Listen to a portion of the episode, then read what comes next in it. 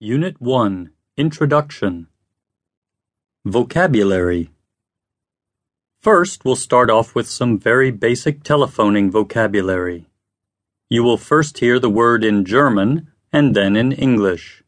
Please repeat the English words and expressions after they have been spoken. Telefon, Phone, Hörer, receiver, wählen, to dial, klingeln, to ring,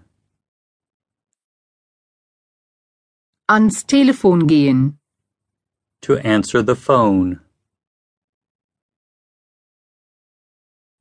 Notizen machen, to take notes. Raute-Taste, Hash key, Sterntaste, star key. Let's practice some ways to greet someone on the phone.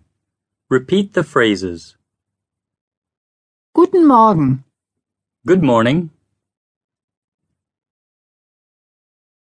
Hallo, Hello. Guten Tag, Good afternoon. Guten Abend, Good evening. wie geht's? How are you? Auf Wiedersehen, Goodbye. tschüss. Bye.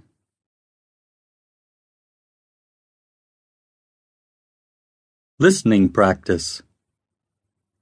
Now you are going to listen to a very short telephone conversation. Listen carefully.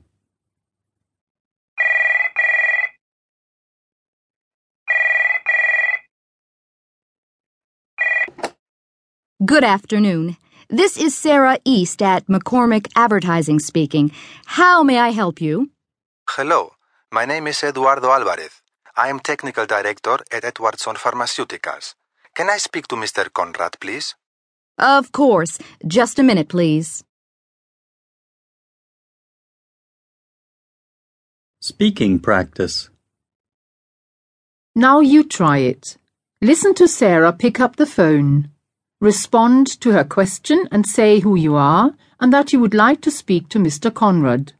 Then listen to how Eduardo responds.